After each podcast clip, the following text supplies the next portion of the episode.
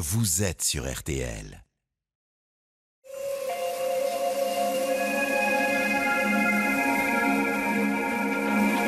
Et on vous retrouve, euh, Ghislaine. Merci euh, d'avoir euh, patienté. Oui. Alors vous, vous m'appelez parce que donc votre fille, qui a aujourd'hui 42 ans, a été hospitalisée 18 mois dans un service de psychiatrie suite à une accumulation, suite à une rupture et une accumulation de, de problèmes à sa sortie d'hospitalisation. Euh, elle avait un peu peur de se retrouver seule et elle est venue euh, vivre euh, chez vous, me dites-vous. Voilà. Hein. elle, est, elle est chez vous actuellement Non. Non. Non, non. Elle a, elle a un appartement, oui. Mm-hmm. Oui. Et donc, bah, aucun traitement apparemment n'est efficace sur elle. Mm. Elle a vu différents psys qui lui ont donné divers traitements, mais on a essayé également le MDR qui n'a rien donné.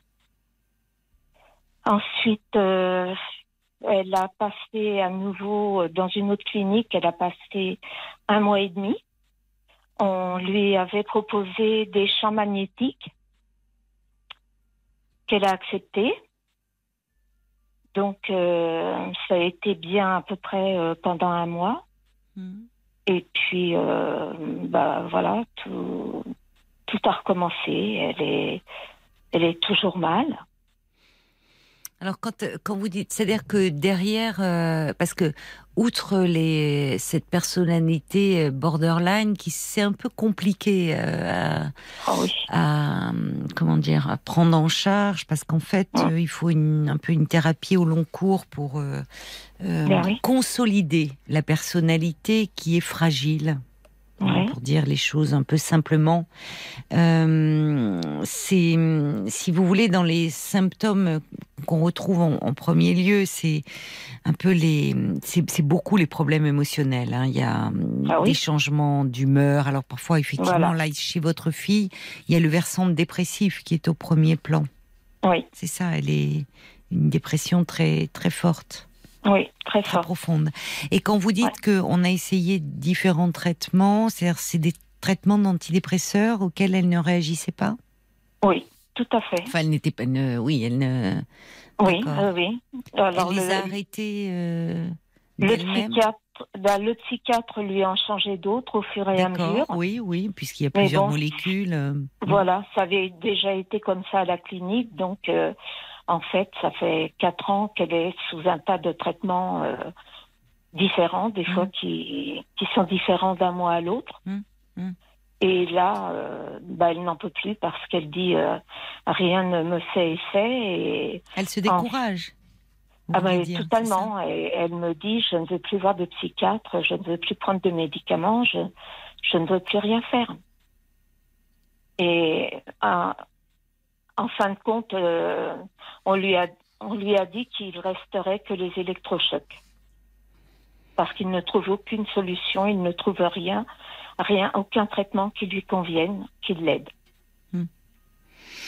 Donc, euh, alors on propose effectivement, ça peut paraître, j'imagine, peut-être certains auditeurs sont surpris quand on parle d'électrochoc. Euh, D'abord, on, on, on, peut y avoir euh, recours dans les cas de, de dépression euh, très profonde. Et où il y a des effets euh, manifestes, hein, vraiment, et où c'est pratiqué avec une légère euh, anesthésie. D'ailleurs, le, le, terme euh, aujourd'hui m'échappe, mais on parle plus d'électrochoc. Enfin, on parle d'ondes. Euh, bon. Oui. Et il y a des, dans certains cas aussi de psychose, notamment les schizophrénies, ça peut être utilisé. C'est très bien maîtrisé, c'est très court. Et des personnes qui sont dans des vraiment dans des états dépressifs très sévères où il y a une perte complète de de de il y a plus d'énergie vitale en fait retrouve euh, retrouve de l'allant de l'énergie et, et, vont mieux. D'ailleurs Emmanuel euh, Carrère dans son livre Yoga en parle puisqu'à un moment lui on lui avait proposé enfin il en a fait. Donc je veux dire c'est une pratique qui qui se fait bien sûr en milieu hospitalier sous anesthésie et, et, qui peut avoir des effets euh, euh, très. C'est la sismothérapie, voilà. Je sais que je peux compter sur vous. C'est Christelle qui m'envoie un petit SMS. Voilà, j'avais un trou de mémoire. Aujourd'hui, on parle de sismothérapie. C'est parce qu'électrochoc, ça fait toujours très peur. C'est très maîtrisé et, et, ça a des effets. Euh, Mais elle, elle ne veut pas. Elle s'y refuse. D'accord. Parallèlement au traitement, euh, mais c'est-à-dire que là, elle en, elle en est où C'est-à-dire que votre fille, elle vit dans son appartement, mais est-ce que, est-ce qu'elle a, est-ce, qu'elle arrive à hum, s'occuper de l'appartement, de faire des courses, de, ou est-ce qu'elle est dans un état tel qu'elle reste finalement bah non, elle reste, elle reste prostrée chez elle. Elle sort quelquefois dans la journée parce qu'elle a un chien. Ah Et donc, elle l'emmène en promenade. Donc, grâce à ce chien, elle sort. Comment? Grâce à ce chien, elle sort finalement. Oui. Elle est obligée de sortir. Oui. Mais euh, le chien euh, a trop compris qu'elle était malade. Hmm. Et il lui fait une vie infernale. Il pleure toute la journée et elle ne, elle ne peut plus, elle peut plus supporter. Mais il est malheureux. il est malheureux. Il, et... certainement qu'elle peut même plus être présente pour lui. Et puis un chien a besoin de sortir. Oui. Et donc, euh, tenir son appartement, non, non, absolument pas. Je lui propose de l'aider. Euh, elle ne souhaite pas que je vienne chez elle. Bon, j'ai fait un peu de forcing la semaine dernière pour euh, voir quand même où ça en était. Depuis, ben, elle ne souhaite pas que je revienne, que je vienne chez elle. On habite à 10 minutes. oui. Vous n'avez pas les clés de chez elle? Non. Non. Non. Et elle, elle s'alimente quand même elle... Euh, n'importe comment. N'importe comment. Elle fait n'importe quoi. Et alors, n'importe quoi, c'est-à-dire qu'il y a des excès. Je pense à l'alcool, parce qu'il y a beaucoup de conduite compulsive dans hum. ces problèmes-là, bah, dans ces troubles-là, alcool, euh, drogue. c'est pas, elle pas rare. Hein. Elle me dit que le, elle mange pas le midi. Elle mange un peu le soir, mais elle me dit j'ai même pas faim, j'ai pas envie. Hum. Et, et alors, par contre, ce que je voulais vous dire, en fait, euh, euh, quand elle a été à la clinique pendant 18 mois, elle voyait un psychologue euh, trois fois dans la semaine. Oui, oui. Et la psychiatre tous les jours.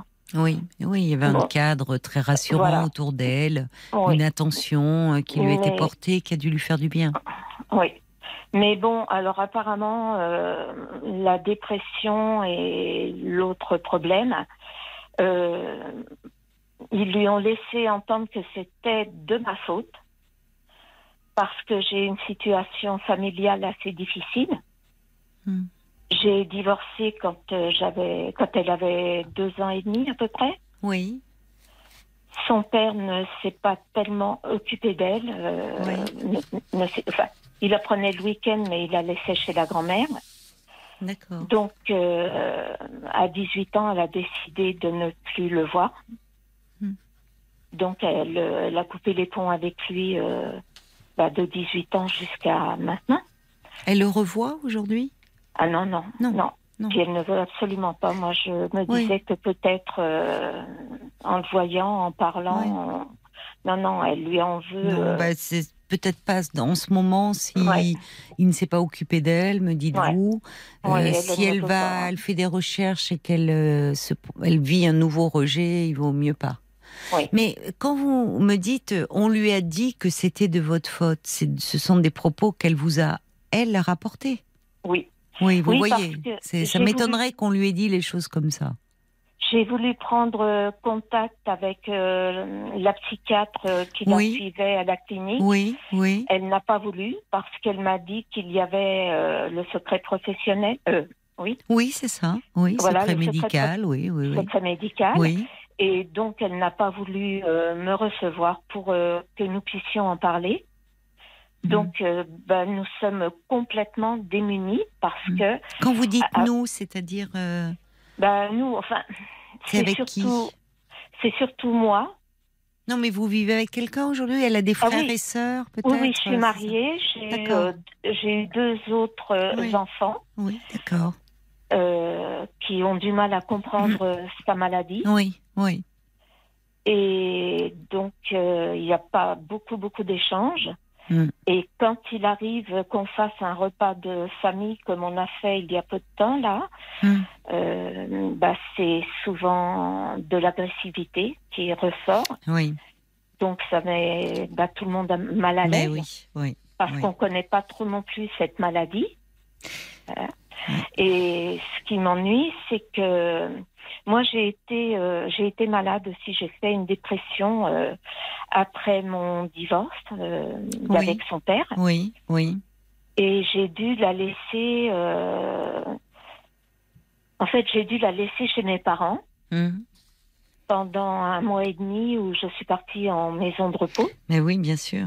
Oui. Et vous soigner, oui. Voilà, donc elle a changé d'école, elle avait 7 ans, ça n'a hum. pas été très facile, mais elle avait son oncle qui est un poney club, qui la prenait. Euh, le mercredi, elle était entourée par mes parents. Oui, vous l'avez laissée dans un environnement, dans votre famille, où vous saviez qu'ils allaient prendre soin d'elle. Vous n'étiez plus, vous, en état de vous occuper d'elle, ah donc vous avez bien fait. Mais vous semblez vous en vouloir. Ah, énormément, parce qu'elle m'a dit des choses euh, très, ah très, très blessantes. Oui. Et bon, je... ça vous a fait mal. Oh, énormément, énormément. Et comme moi, je suis encore sous antidépresseur, j'ai commencé à 26 ans et j'en ai encore actuellement, mais j'arrive à, gérer. J'arrive à gérer et j'ai peur euh, en m'impliquant dans sa maladie, auprès d'elle. Que ça vous fasse voilà. rechuter. Voilà. Oui, oui. Bah Elle m'envoie des messages qui ne sont pas du tout euh, agréable euh, en me disant que je ne m'occupe pas d'elle, que ça fait des années euh, hmm. que je ne la comprends pas, alors que hmm. je fais tout, j'emmène chez le psy, j'ai payé ses séances de MDR, j'ai... Mais moi, je, c'est trop lourd, c'est trop lourd pour vous. Là. Je, je, peux plus. Oui. Je, je peux plus, mais je veux l'aider. Je, veux qu'elle en sorte. Mais oui, oui. Qu'est-ce qu'on peut faire? C'est délicat de votre de, de, votre position parce qu'elle est très ambivalente vis-à-vis de vous. C'est-à-dire que euh, elle est, c'est comme si vous étiez la raison euh, de de, de, tous, de toute sa souffrance. Euh, or, euh, et, et, en même temps, elle, elle, vous reproche de ne pas vous être occupé d'elle, alors que dans ce que vous me dites, c'est pas ce qu'on entend. Et d'abord, d'abord, il y a le père qui a été absent, et ça compte ah aussi. C'est vous qui étiez là. Et à un moment, bon, bah oui, la séparation, vous me dites, vous avez dû la confier à vos parents, mais vous aviez bien fait. À ce moment, vous avez bien fait. C'est-à-dire qu'il fallait vous vous soigner, euh, et vous l'avez confié à vos parents. Il y avait votre frère qui pouvait prendre soin d'elle. Enfin bon, on, ne peut pas tout expliquer. Et d'ailleurs, on n'a pas dû lui dire comme ça. C'est elle qui, vous savez, il faut toujours euh, euh, prendre. C'est compliqué, mais une certaine distance par rapport à ce qui est dit. Les, les psys aujourd'hui, ils disent rarement, enfin voire plus, et c'est la faute de. vous voyez, comme s'il y avait un élément qui permet, qui était la source de tous les problèmes. On sait bien que euh, il y a une fragilité dans la construction de la personnalité. Il y a aussi des facteurs environnementaux, et vous n'êtes pas responsable de tout ça même si elle a vécu dans un environnement euh, qui a été à un moment plus difficile parce que vous-même vous étiez en difficulté, il y a eu cette séparation et où finalement le père n'a pas pris le relais parce qu'il aurait ah pu au moment où vous euh, bon voyez donc déjà la culpabilité évidemment c'est c'est lourd et ça pèse sur votre relation. Et puis vous voyez bien son ambivalence parce qu'à la fois elle vous dit tu t'occupes assez de moi mais quand vous allez chez elle pour essayer de bah, l'aider un peu elle vous rejette. Donc euh, peut-être que vous vous pourriez euh, avoir de loin en loin, de temps à autre, un espace pour parler de cela. Un soutien, voyez, par rapport euh, justement à, à votre inquiétude, euh, pour euh, parce que vous avez raison aussi, euh, et, ça montre justement compte tenu de vos antécédents, du fait du traitement, vous, vous avez réussi aujourd'hui à trouver un équilibre, et, vous sentez que vous ne voulez pas le mettre à mal, et vous avez raison, parce que c'est pas en vous, en vous écroulant, de toute façon, ça va aider votre fille. Donc, on va vous donner, parce qu'il y, y, a une association qui s'appelle l'UNAFAM qui fait des permanences justement téléphoniques, qui peut même accueillir des, des, parents, des familles de personnes comme ça souffrant de troubles psychiques. Il y a une écoute téléphonique qui pour, assurée par des psychologues. Hein. donc déjà, ça pourrait vous faire du bien d'en parler. Mais ça serait pour moi ou pour ma fille, ça? Ben, ça pourrait être pour vous. Votre fille pourrait les appeler aussi, parce que cette association euh, propose une écoute et un soutien aux personnes souffrant de troubles psychiques, mais aussi à l'entourage, parce que l'entourage souffre. Et l'entourage, ah par rapport aux symptômes que vous décrivez, est très démuni. Parce ah qu'il y a une hyper-émotivité chez votre fille, beaucoup d'agressivité. Euh, la personnalité borderline, borderline il y a beaucoup d'excès voyez, donc. Euh, euh, et les relations sont aussi toujours euh, entre amour et haine. C'est ce qui, c'est ce qu'il y a. C'est-à-dire que donc c'est là aussi en comprenant mieux finalement sa problématique, ça vous aidera vous à ne pas prendre tout pour vous et en pleine figure, parce que c'est évidemment très pénible pour vous. C'est ah oui, j'ai messages. il y a, une semaine, j'ai j'ai craqué, j'ai craqué parce que quand elle m'a dit euh, ça fait euh, des dizaines d'années que tu m'écoutes pas, tu veux pas savoir ce que j'ai, alors que c'est absolument faux. Oui, non, mais surtout que c'est bien sûr, bien sûr. Mais si vous voulez, vous, vous êtes là et elle s'en prend à vous et elle vous rend responsable de tout. Ce qui n'est évidemment pas le cas, Ghislaine. C'est pas le cas. Et donc, il faut un peu vous protéger de ça. Et je vous disais peut-être que ça serait important aussi pour vous, de temps à autre, mais d'avoir un lieu pour parler de ça même si c'est une fois tout, par mois ou une fois tous les deux mois, mais pouvoir un peu déposer cela, pour justement apprendre aussi à trouver un peu la bonne distance voyez, ne pas tout prendre comme ça à chaque fois de son agressivité en pleine figure.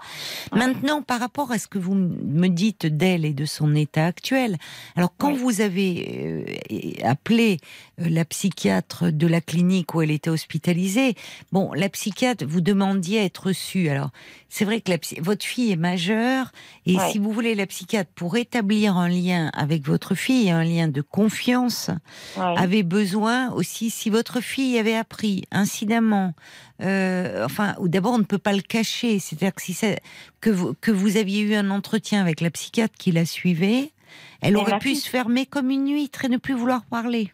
Non, parce qu'elle était d'accord. Je lui en ai parlé avant. C'est ce qu'on dit. C'est ce que ce que disent parfois les gens, les patients. Et puis après, c'est oui, mais euh, euh, ma mère vous a raconté ça, mais il faut. Enfin, ça, ça, ça court-circuite la thérapie. Ça court-circuite la thérapie. Mais quand, en revanche, la, la démarche de, de vous, euh, que vous ayez, vous, besoin euh, ponctuellement d'une aide extérieure d'un professionnel pour un peu vous conseiller et vous soutenir, me paraît très importante. Cela dit, rien ne vous empêche, par contre, de reprendre contact avec la, la clinique pour là dire que un peu la situation actuelle de votre fille et qu'en fait son état euh, se dégrade à nouveau, qu'elle passe ses journées prostrée chez elle et que ça ne va pas du tout. Sur euh, l'attitude, sur la conduite à tenir justement. Peut-être qu'une nouvelle hospitalisation. Pardon? Ça fait plus de 18 mois qu'elle a quitté la clinique. Ils la connaissent. Ils ont un dossier à son mmh. nom.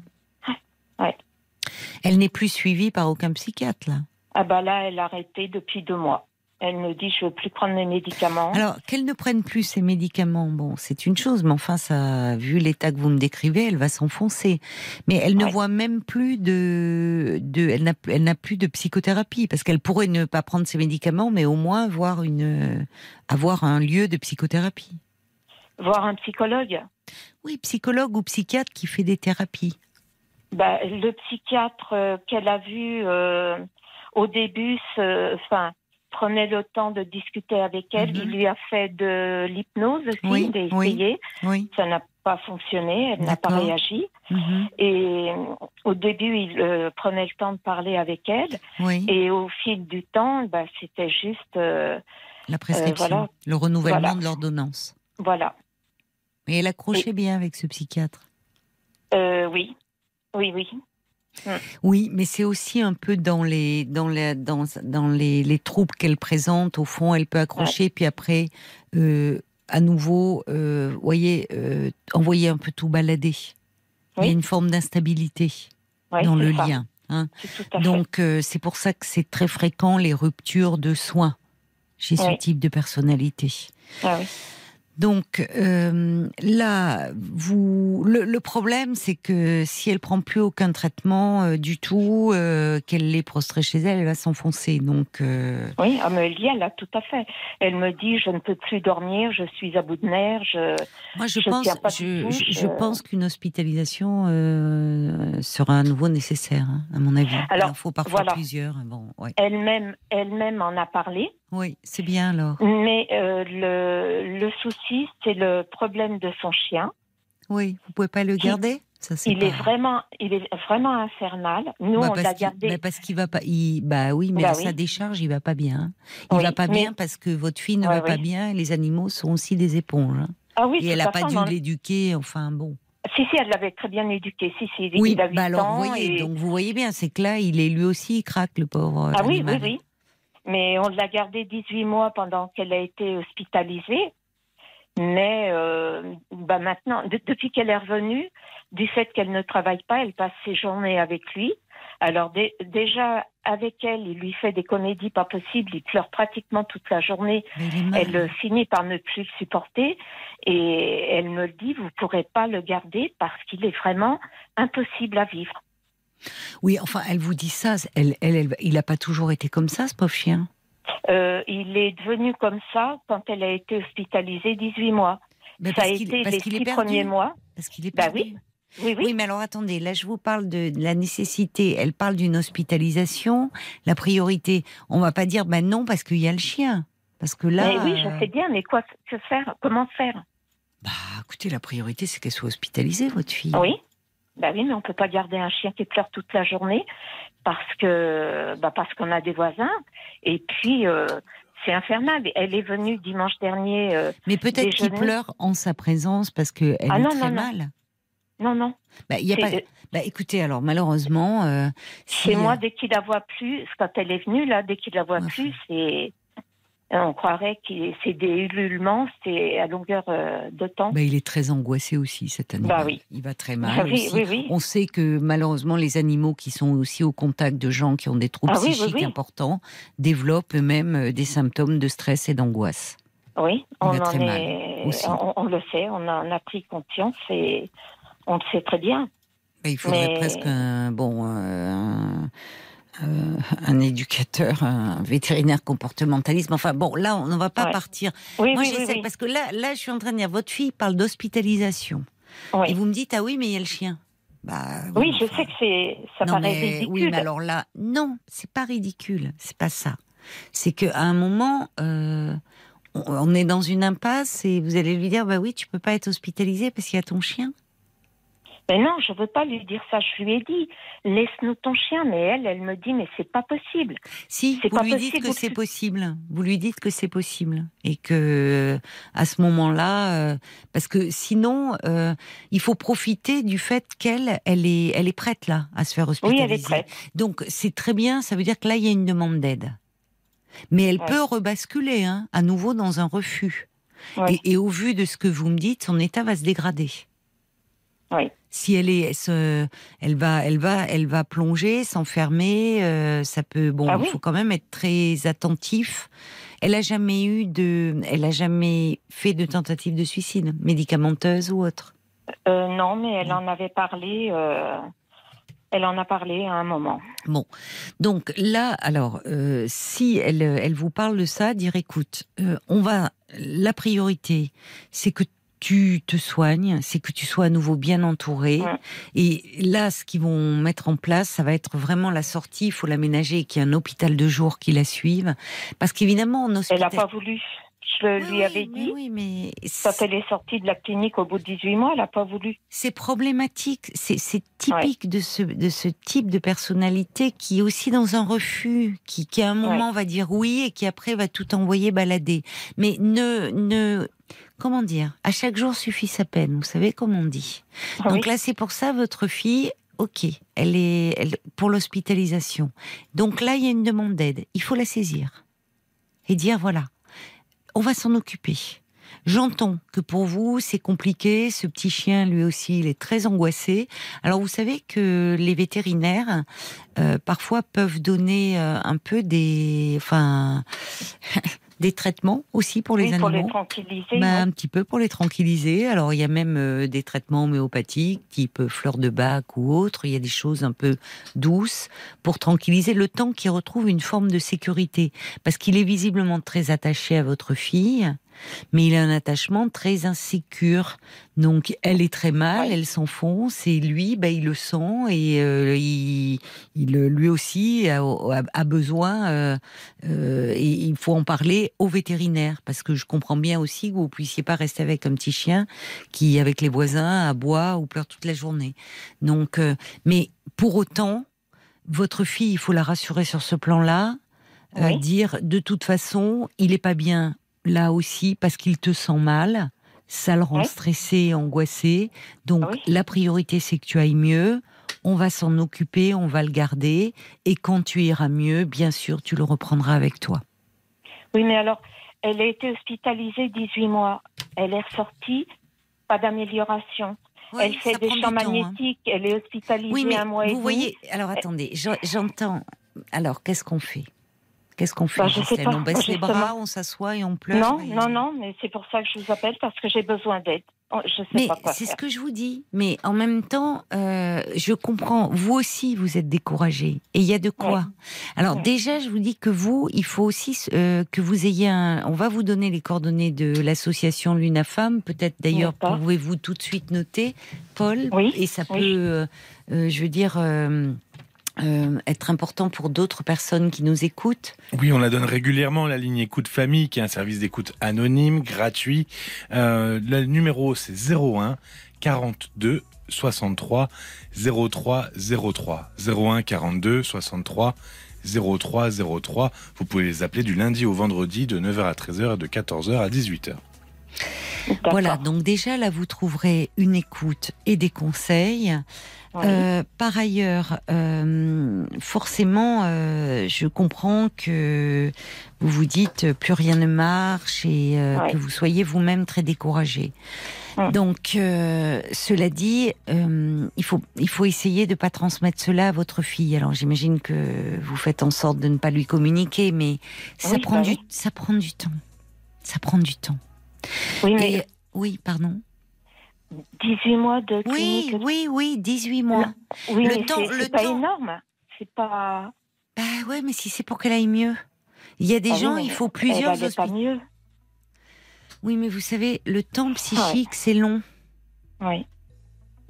Euh, et, et, et, en fait, jusque-là, elle n'avait pas été prise en charge, votre fille. Puis votre fille, elle est, elle est aussi par moments dans un refus de soins. Là, à nouveau, elle demande de l'aide parce qu'elle sent qu'elle va bah mal. Donc, euh, il faut saisir cette occasion.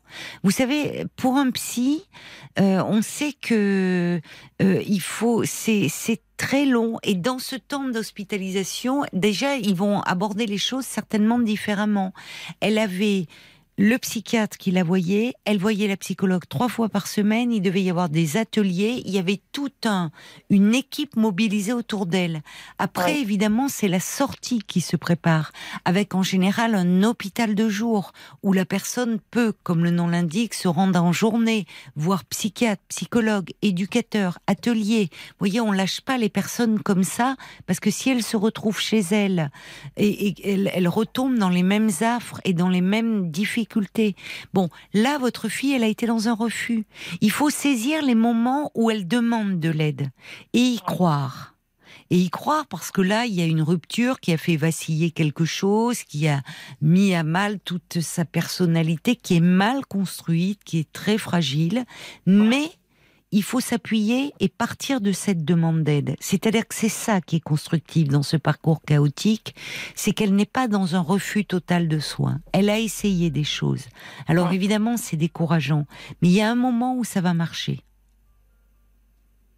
Si vous n'y croyez pas, si vous vous baissez les bras, voyez, mais vous, mais je comprends que vous vous soyez un peu déprimé aussi. Il y a de quoi. Et il faut aussi en tenir compte et vous faire aider. Le fait d'arrêter le traitement d'un coup comme elle a fait, c'est très risqué. C'est-à-dire ah bah qu'à un moment, on essayait un peu de stabiliser, et là, tout d'un coup, elle va rechuter plus sévèrement encore. Eh oui. Bah bon. donc là, elle demande une hospitalisation. Il faut foncer, il faut y aller. Et l'hospitalisation ne dure, peut durer moins longtemps, parce que le but, ça sera de mettre en place quelque chose de la convaincre que déjà, il ne faut pas qu'elle arrête le traitement comme ça, et il faut aussi qu'elle ait un suivi des séances régulières avec quelqu'un qui va s'occuper d'elle, peut-être des ateliers euh, thérapeutiques mis en place. Enfin, c'est-à-dire que le but, c'est lui trouver qu'elle ne replonge pas chez elle, livrée à elle-même. Mais il faut du temps, ça, pour l'entendre, vous savez? Oui. Eh oui, il faut du temps. Et vous pensez qu'elle euh, devrait retourner à la même euh, clinique Je ne sais pas. Je ne sais pas. Il faut euh, voir euh, avec son médecin traitant. Euh, il faut qu'elle voit avec le psychiatre. Je ne sais pas. C'est si, si il faut déjà lui poser la question. si elle, elle est prête à retourner dans cette clinique-là. Si elle est prête à retourner dans cette clinique-là, il faut accompagner-la. Parce que visiblement, si elle parle d'hospitalisation, c'est qu'elle, elle n'en garde pas un mauvais souvenir et qu'elle se dit au fond, là, je me sens protégée. Ça ne veut pas dire. Oui. Il y a une semaine à peine, elle m'a dit euh, Je voudrais aller à Sainte-Anne. D'accord. Elle, a déjà été hospitalisée à Sainte-Anne? Non. Bon, alors c'est peut-être comme ça. Hein. Vous voyez, c'est parce que Sainte-Anne, elle, vous êtes à Paris donc euh, Dans la région parisienne. Bon, alors Sainte-Anne est un très bon hôpital. Hein. Euh, effectivement, est une référence. Et ils ont un service d'urgence. Hein. Euh, ils ont un service d'urgence euh, qui, comme le dit urgence, est 7 jours sur 7, 24 heures sur 24, qui est un très bon service d'urgence. Toutes les personnes à Paris euh, que l'on peut trouver, qui déambulent, qui errent, qui sont dans des états de crise, voire dans des états délirants, qu'on peut voir dans le métro, dans les rues, sont amenées à Sainte-Anne. Dans ce service qui pose un diagnostic et qui après dirige vers les services spécialisés. Ils ont un très bon service. Ah Pourquoi pas Si elle est prête, si, si elle, euh, en tout cas, dire bah écoute, d'accord, on va t'accompagner, on va aller euh, aux urgences, tu rencontreras une équipe mais accompagnez-la et rassurez-la sur le plan du petit chien. Il y a une dame d'ailleurs, c'est Annie, et je la remercie, qui envoie un petit SMS pour dire en tant que maman, Luna Femme m'a beaucoup aidé.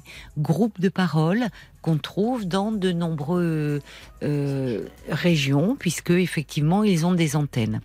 C'est ce que dit Cathy aussi. Si votre fille est prête, vraiment, il ne faut pas hésiter. Il lui faut un accompagnement parce qu'arrêter d'un traitement d'un coup, c'est dangereux. Elle, elle replonge plus sévèrement. Il y a Stéphane aussi qui dit oui, la santé de votre fille passe avant tout. Elle a besoin d'être hospitalisée. Et le petit chien, lui, bah, qui voit un vétérinaire pour prendre en compte son, son état aussi de grande nervosité. Il y a Violaine qui gentiment demandait où vous habitiez. Elle dit si j'ai du temps libre, je pourrais sortir le toutou, mais il faudrait déjà aussi voir le vétérinaire. Oui, bah oui. Et eh oui, ça fait beaucoup, mais chaque euh, point par point, d'accord? Oui, bah oui, j'avais besoin de conseils et donc euh, bah, c'est très bien. Bah, je vous remercie beaucoup. Je vous en prie, et puis n'hésitez pas euh, à appeler aussi euh, l'UNAFAM. Mais si elle parle de Sainte-Anne, vous pouvez l'amener hein, dans le service euh, d'urgence. D'accord. Ils sont vraiment très, très, très, bons services. Hein. Vraiment. Oui. Parce qu'un jour elle veut et puis le lendemain. Et eh oui, donc profitez du jour où elle veut, surtout, Ghislaine. Hein, c'est un peu pour cela que votre fille aussi, c'est compliqué de la soigner, même s'il y a des thérapeutes compétents autour d'elle. Voilà, il faut malheureusement prendre du temps avec ce type de personnalité. Bon courage à vous. Bon courage. Merci beaucoup. Au revoir. Je vous remercie beaucoup. Au revoir. Au revoir.